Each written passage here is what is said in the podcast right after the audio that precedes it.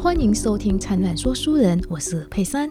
今天的书籍推荐系列呢，我们又邀请到了来自菲律宾的何薇薇。她其实不是单单来自菲律宾，她其实是新二代耶。嗯，哦，我叫何薇薇，那我是菲律宾的一个新住民第二代。那我本身我妈妈是菲律宾人，然后我爸爸是外省人。在台湾出生，但是在三岁到七岁之间回菲律宾去。虽然在台湾完成我的所有的一个学校的教育，但是我的菲律宾话依旧就是还是可以。沟通，勉强沟通没有啦，就是可以跟菲律宾人沟通这样子。是，所以呃，微微呢，她同时也是我们书店的文学奖里面的评审，还有她的翻译。所以相信说，微微已经翻译了很多的这些文学奖啊，然后也当了评审啊。哎，你对这些文学奖的书籍的作品当中，呃，有没有什么样的一个看法？对。我发现从最早开始翻译到现在，有一件我是觉得说是可以改进的，希望提供给就是菲律宾籍的移工或者是新住民。嗯哼，那因为很多部分的一些故事，他们所写的内容，大致上他们来到台湾之后的一个呃历练过程，也就是说，从在台湾开始工作，人生地不熟的。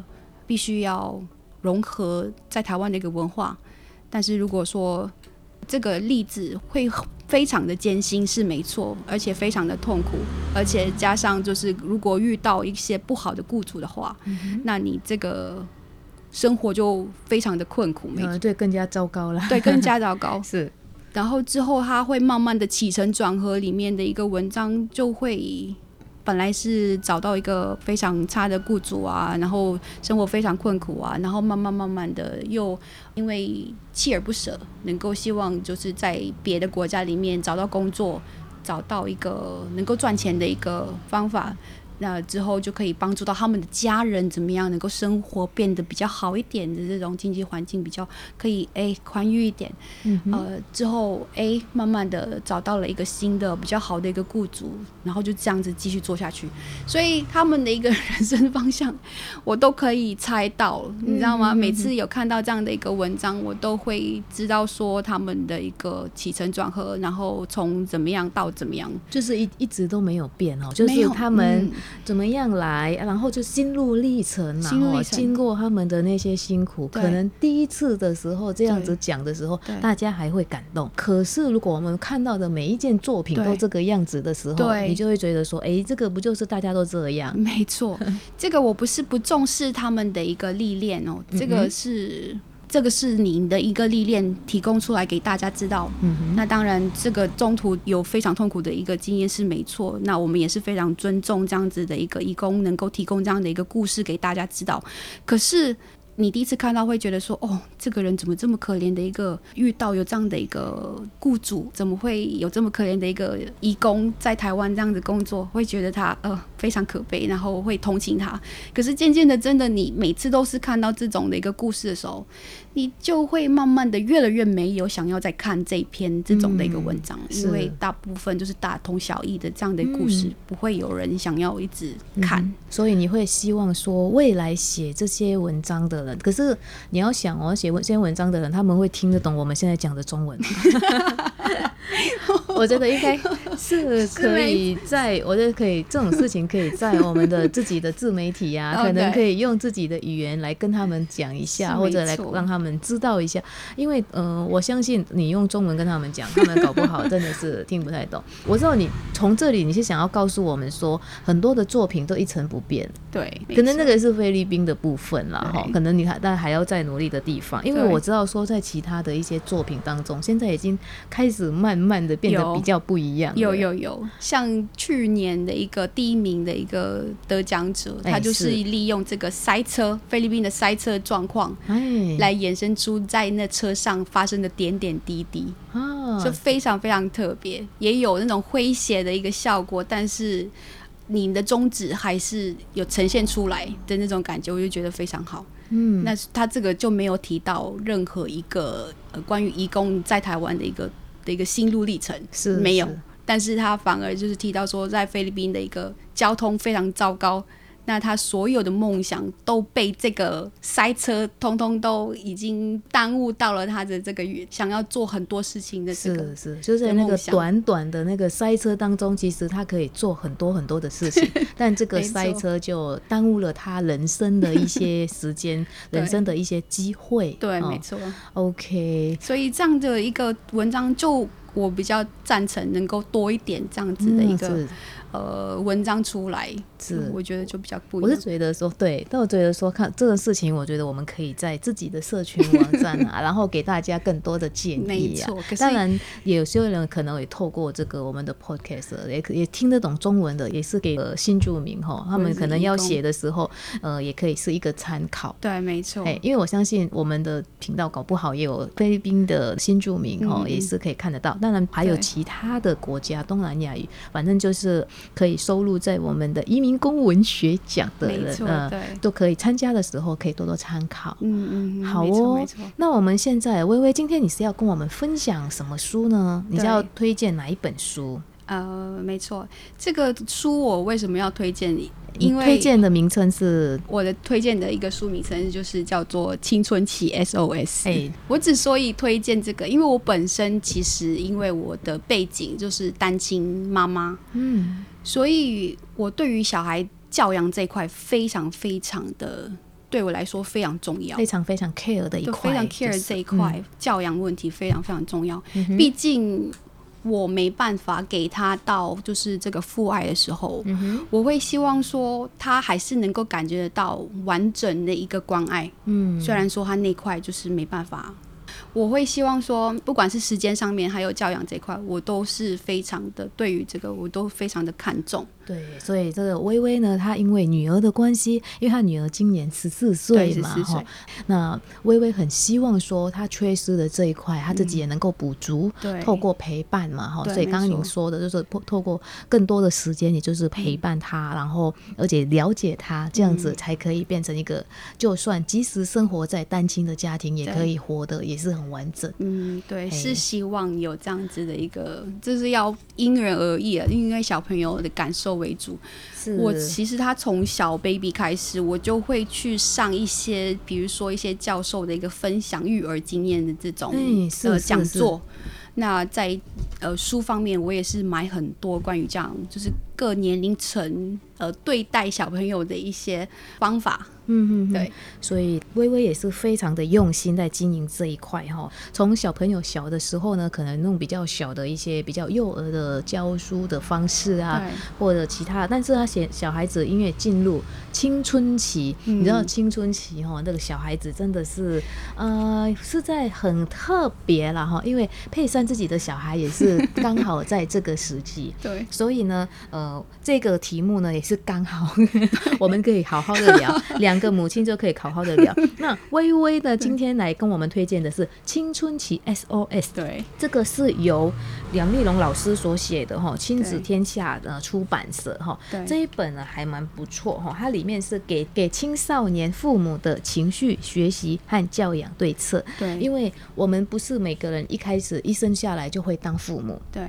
但是我们会忘记我们那个时候小时候或者我们青春期的时候是什么样子，然后导致呢。当我们当父母的时候呢，我们觉得说，哎，小孩应该要怎么样，怎么样，怎么样？但其实，哎，是一样的吗？如果我们即使我们当时也是青春期，可是那一个时代的青春期跟这个时代的青春的那个，不管是喜好、年代，还有。环境其实都不太一样，非常不一样，非常非常不一样。像我们那一边哦，小孩子就是放牛养，啊随便养，然后都乖乖的，都会很听话。但是在这个时代好像不一样哦，所以没错，你就是因为这样子才要分享这一本嘛？对对，因为我觉得这本书它给我的一个方式，因为现在青少年他的想法真的。很多跟之前就是乖乖听话的那种程度，就是相差非常非常的大。呃，刚开始我会觉得说，我有买自己有一些教养的书，我会觉得说，哎，我已经可以了，嗯，只要照着我那个步骤，就是乖乖的听我的话，这样子就可以让他就是就这样子安全呃度过他的度过他的青春期。可是其实不是，就是你必须还要再去多看一些呃现在人，因为以前就像你说的，我们以前长大之后的长大的这种经验，我们也是有经过这种叛逆期，然后叛逆期完之后，因为父权或是母权社会，所以我们都还是会乖乖听话的那种。就是只要他们说什么，我们不能说我们他说一，我们就不能说二。他要你往东，你就不能往西。对，就是不管你再怎么叛逆，你还是都要听爸妈的话。那是早期的，那是早期，那是早期。现在不一样了，现在非常不一样。你跟他讲一，他他你跟他讲一，他不一定是二哦，他是三四五六。对，他会放 会说非常多的一些理由。我刚开始其实也没办法，就是去适应这样的一个。呃，让他渐渐长大啦，有自己的一个喜好啊，然后渐渐的，他有一些喜欢的人呐，这样子有自己的想法了，有自己的想法，然后让我会感受到，哎，我们家小朋友渐渐变大了，那是不是之后再过几年他就要离开我了？这种 就会有想的更远，对我想的会更远，是，所以我会有那种担心，但是我都是非常的 advance 的那种担心，所以我会买这本书，因为它。里面除了他教会了蛮多的方面，关于小就是青少年，那为什么叫 SOS？是表示已经有发生了一些迹象，那你现在需要急救来去纠正，或者是导正，或者是。给你的一些建议的一个参考依据，这样子一个做法哈，一个因为方法。对，因为我们如果我们买一件东西的话呢，都有说明书，但我们生小孩没有说明书，那小孩长大了之后要怎么照顾也没有说明书。如果有以前的经验，我们大概稍微可以参考一下，当然是最好。但是因为现在呢，像特别是我们在这里，我们要请教的对象也不多，嗯，所以我们如果有书的话，当然是最好，而且这。一本很特别哦，它是用问答的方式来让你看有没有遇到什么样的问题，然后怎么样的一个解决方案呢？还有它有十四项的教养策略，所以这本书其实是非常的丰富哦。来从自我概念啊、生涯规划、学习动机啊，还有同才关系，还有性教育。对这一块也是蛮重要的，对，这非常重要，因为对他们来讲算是懵懂的时期。对，嘿，这本书里面，你觉得最呃想要让大家知道的是哪一部分？呃，因为它里面关注于就是青少年这一块。嗯哼。那因为青少年其实他影响的你以后的人生是非常大的，我觉得，因为如果说你在这个期间你误入。歧途，歧途的话，你可能就是会变成这个社会上的一个，就是呃，不会有什么一个好的一个未来，或者是找到一个好一点的一个工作机会，这样子就会影响到你以后的一个生涯规划。所以说，青春期我非常看重的原因是，他这里会教会你会面临到一些青少年的一些问题。嗯哼，那比如说，他有没有什么样的举例吗？对，像比如说。很多父母啊，会认为说你是他的爸爸，或是你是他的妈妈，你呢就是必须要听我的。是，但是因为现在这个已经不管用了，嗯，他现在反而就是会希望你就是要放下身段，嗯，把你自己跟他要同等对待的这种呃位阶，嗯哼，而不是你是他妈妈，你就必须要怎么样听我的，嗯，你要放下身段说，哦，你跟他是。同一个阶位的一个呃身份朋友，嗯哼，然后连建议他什么的，或者是帮助他什么，或是您跟他对话的什么，你都是要以同等的一个对待方式对待他。哦，所以这个也是让我觉得说，对我再也不能够这种专横，就是比如说我要他就是不可以出去，那他就必须要不能出去，这这种反而会有反效果，像类似这种踢皮球会反而越踢就会。反弹越大，那现在他这边就会呃希望说你一定要先放下身段，嗯，你要把你自己的一个问题，或是他面临到的一些问题，你也能够身临其境的这种感觉。我也有这样的问题，他这边有教到说，呃，如果呃遇到类似这种小朋友，呃或者是这种小孩子，呃跟您发出这种。妈怎么办？我遇到了什么样子这样子的问题，而没办法解决的时候，因为现在小朋友就是。虽然他们觉得自以为就是很厉害，然后只要 Google 大神就可以找到一些解答的一个方法，是。可是你实际上去去操作或者去实施这些他们所谓网络上面的一些 Google 大神的话，并不一定真的能够有这样子相同的一个解答。所以说，如果说他面临到这样的一个问题的时候，那你这个机会就来了。嗯，他就会说：“妈，这个怎么办呢？”那我当然也会非常希望说他能够来求助我，我会觉得呃哇，他是非常看重我的的一个意见。那通常他会像我们家小朋友的案例来讲好了，呃，他就会说他的同学啊，呃，或者是他的好朋友，呃，跟他吵架了，呃，我明明是跟他们是很好的一些朋友，可是呃，为什么他们有这样子对我的一个看法，怎么样子？是，然后我说哇。为什么会发生这种事？我当然会就会跟他，也会非常的一个跟他一样的一个心情，说啊，怎么会这样子呢？就当然会有这样子有一个发生，会把就是自己放下身段跟他讲说，哎，为什么发生什么事啦？然后问他们，就会问他一些这样的问题。然后他这里所呃教给你的一个呃，你可以就是来试试看。他说到，哇，我也觉得很挫败耶。怎么会这样子呢？怎么会发生这种事呢？不知道怎么办。可是我呢，还是希望能够和你呢一起解决问题，让你呢过得就是比较能够呃抒发你这边的一个心情，让你比较好一点。嗯哼。所以说，并不一定马上就要给他一个答案，你先让他去透过呃分析问题。他这边就是会教会你这样的一个方法，就是先知道。这个你的小孩的一个问题的所在点在哪？那针对这个问题，让他自己从他的这个问题，让他自己找到这样的一个答案，就慢慢的去引导他，而不是每次他有问题，你都给他一个问题方法。那这样子他长大之后就不会自己找答案了，嗯，他反而就会会依赖别的一个管道，或是你这。那如果说是你，那当然你都会一直会教他。可是如果说他现在遇到问题了，他不知道怎么解决的话，哎，他是不是透过一些同才的一个同学啊？那如果说他的同学没有办法给他一个好的一个意见的时候，那他是不是就误入歧途了？是对，所以说你想要就是帮助他，但是你不能全部的一个答案直接交给他，而是让他去想，给他一些 options，让他去选择。那从这选择里面，什么是？可以降低最小的一个伤害，嗯，所以会让他有这样子的一个帮助。所以他这里面很多例子，嗯，就是会有很多关于现实生活中会遇到的一些青少年的问题。对，而且这个当然前提是呢，呃，微微有跟他的女儿有培养好的关系，因为不是每一个青春期的小孩子呢都愿意把他的问题拿来跟父母商量的哦。对，没错。嘿，所以这个部分呢，其实呃，佩珊在这一块呢，其实有一点。点呃一经验了哈，因为小朋友呢，他们其实我们不能说他是小朋友了，他们毕竟已经是青少年了，对，那所以呢，他们就是你要让他开口跟你说话呢，最主要还是要陪伴。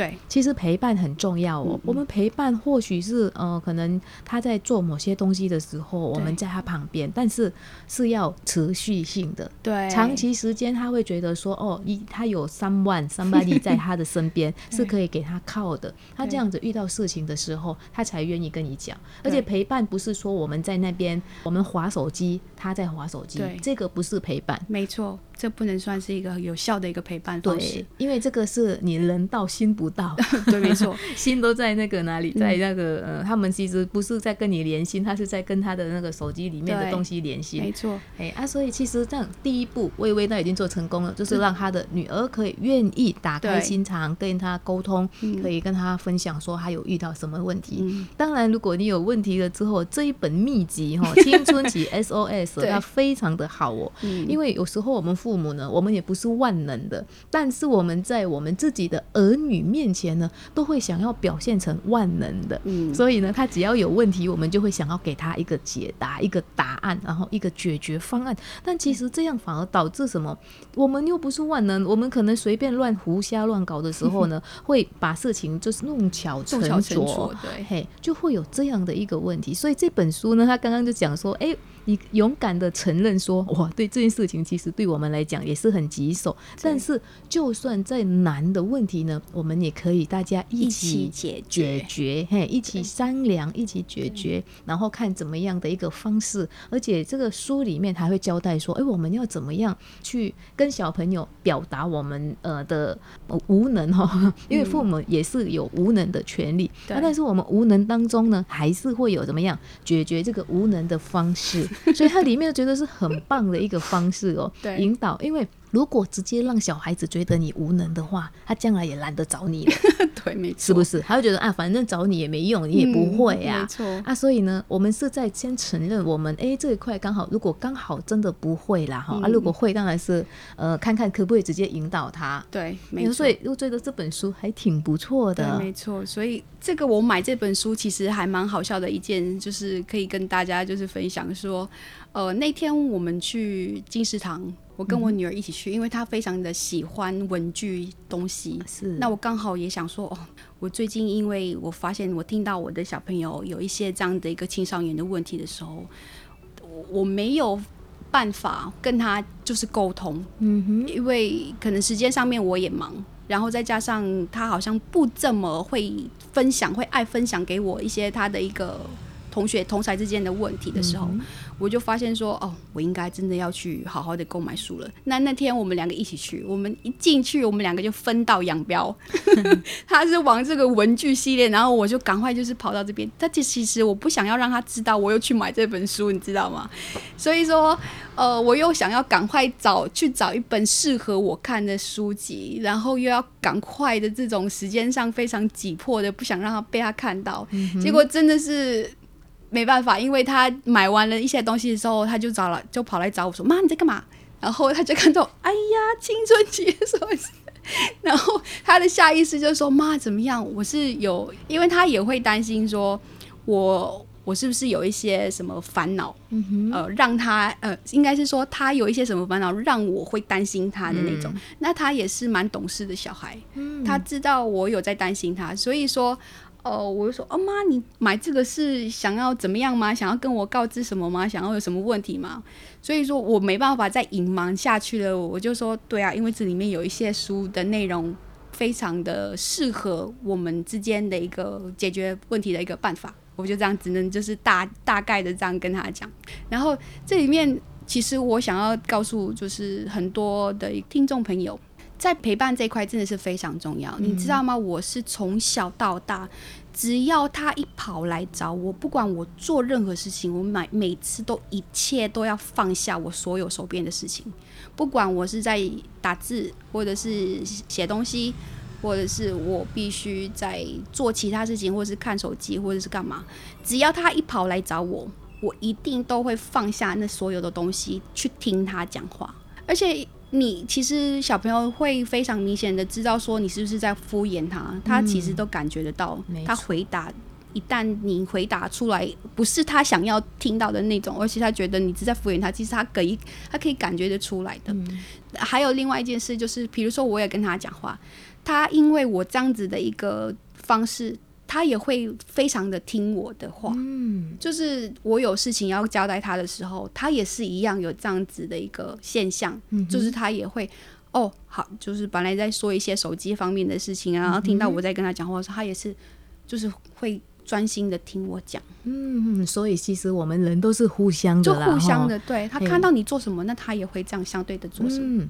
所以，如果我们看到我们的小孩子哈，跟我们爱爱大爱理不理的，我们可能再稍微自己再自我检讨一下了哈。平时，小朋友在跟我们说有什么事情的时候呢，哎，可搞不好我们那个时候正在忙，而且正在会要呃，可能要完成一件事情啊，或者正在可能有些人在打游戏，正在紧要关卡哈。对，然后小朋友来，但我觉得这个是不好的啦。那呃玩游戏，因为我也会有这样的一个情况在，但是我现在有学习到，只只要我小朋友过来，再忙，手边的东西一定要放下。对，因为这个东西呢，是会影响到他下一次你在跟他说话的时候，他怎么样对待你。对，哎，而且这个也是他有没有信任你。对，万一他就是因为你就每次都敷衍他了之后，你对他，你在他的心里面的那个信任感不高的时候，那将来你会讲说为什么我小孩都不理我？对，然后想他看看自己哦，啊，所以 其实基本上真的，而且他其实是随时可以开始的。我们可能前面哦，可能他也做的比较没那么理想的话呢，基本上我是觉得说可以从现在开始，大概呃都不晚，可以不哎对，没有晚，没有晚的，因为佩珊其实在早期可能在几年前呢，那个时候因为要好好的把自己的这个事业弄好，其实也没什么事业啊，哈，就教书啊翻。翻译呀，因为翻译需要绝对的集中力。对，因为你没有绝对的集中力，被打断了之后，你要找回那个感觉哈，要很久。没错，嘿啊，所以呢，我那个时候呢，因为翻译很多，然后翻译的时候呢，我小朋友一进来，我跟他讲说，我现在正在翻译，等一下再说。嗯，哎，这个事情当然是可以缓一下，可是呢，久而久之，他们就真的。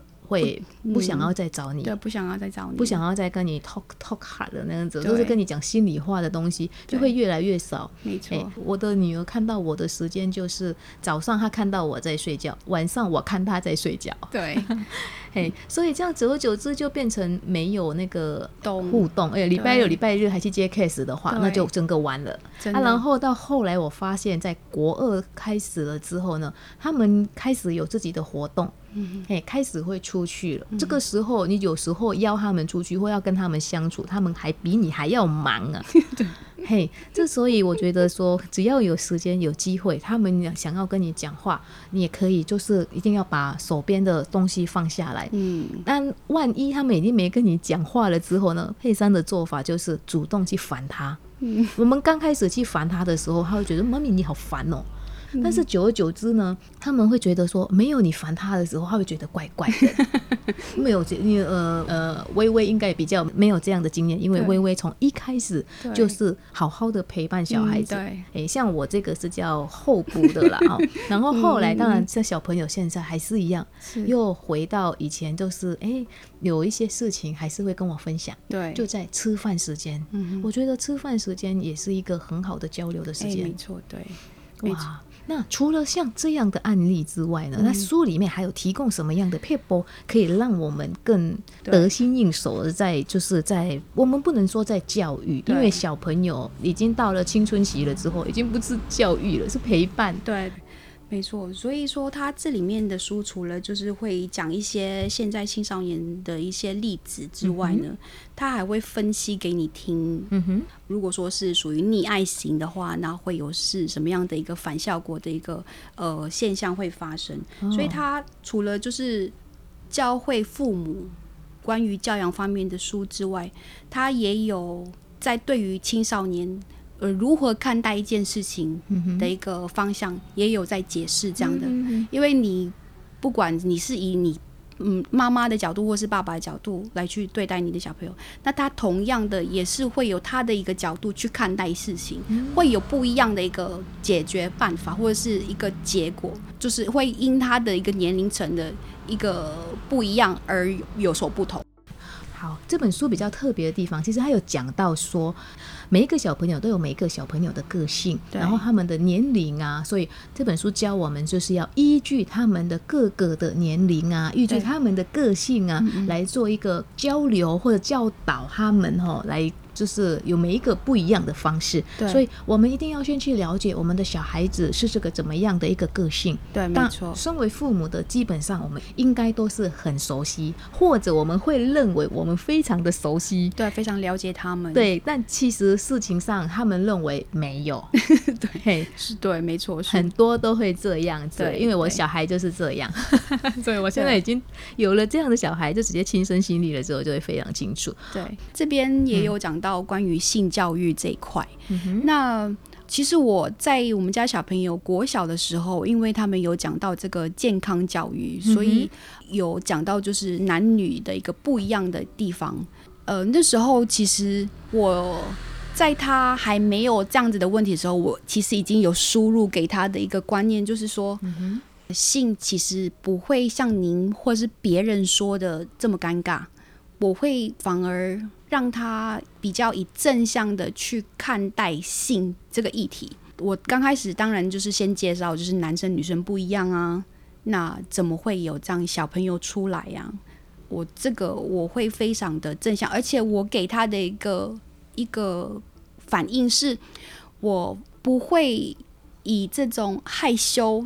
会说：“哎呀，这样你怎么会有这样的一个问题啊？好害羞哦！”就会有一些父母会觉得说，性教育这一块，嗯，不是他应该讲的，可能会等到他真的长大了之后会慢慢知道，或者是会说啊，你的老师可能会教你关于性教育这一块。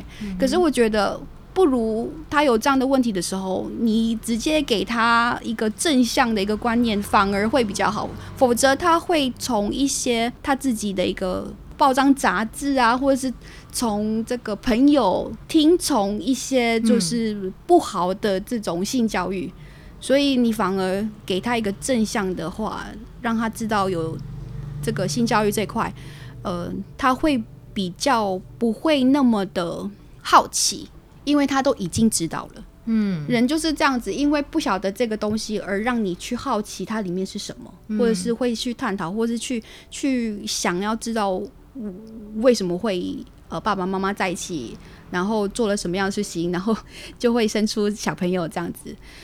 如果给他一个一个正向的一个教导他关于性教育这块，而且是以不会那么的尴尬，让他知道说妈妈对于这块一点都不会觉得想要逃避的时候，他。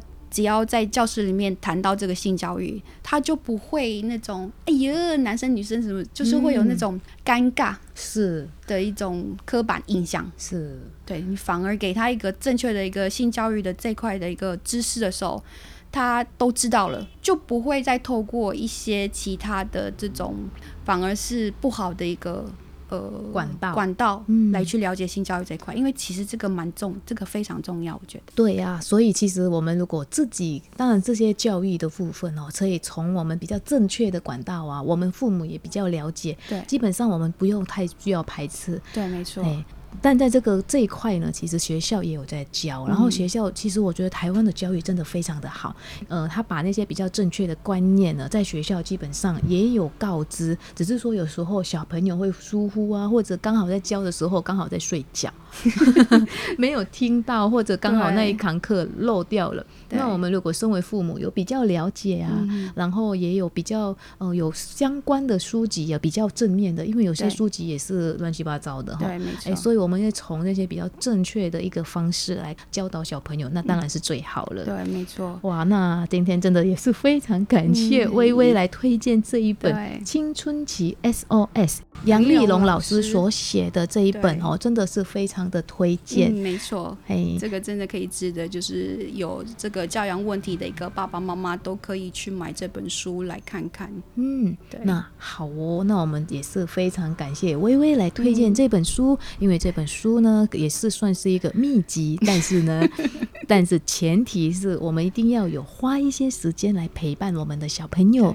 也要陪伴是要有效率的，不是在他旁边划手机，嗯，对。或者他在划手机，我们没划的时候，他的心其实也没有到，所以基本上我们可以大概多一点亲。子亲子嗯亲子相关的活动啊，我们可能大概一起做个蛋糕，哎，不想做蛋糕，一起出去逛街也可以，没错哦，或者一起去爬山啊，一起做某一些东西，或者一起去阿妈家，一起去，反正就是一起做某些事情来让让我们就是有一个陪伴，有一个联系的时间，或者聊天，一起看电影也是啊，哎，不然的话呢，跟你讲哦，小朋友。长大是非常快的，你可能或许你在那个婴儿期感觉好像很慢，但青春期那个时间过了就过了。他们大概高中的时候呢，就开始很少回到家里，嗯，因为学校的社团会非常多。对，高中了之后还好，大学了之后整个就不见了，就好像佩珊就好了。佩珊是大学就在台湾念。这个时候呢，是好几年才回到家，好几年了之后呢，现在有疫情，又没办法又回家，所以就变成很久很久才能够再跟你的小孩在相处，要好好的把握这一段宝贵的时间。对对，黄金时期，对宝贵时期，没错。好哦，那我们现在分享就到这里，我们也谢谢微微，谢谢你们，哎，我们也谢谢各位听众，那我们在下一集的灿烂说书人见喽，拜拜，拜拜。Sampai jumpa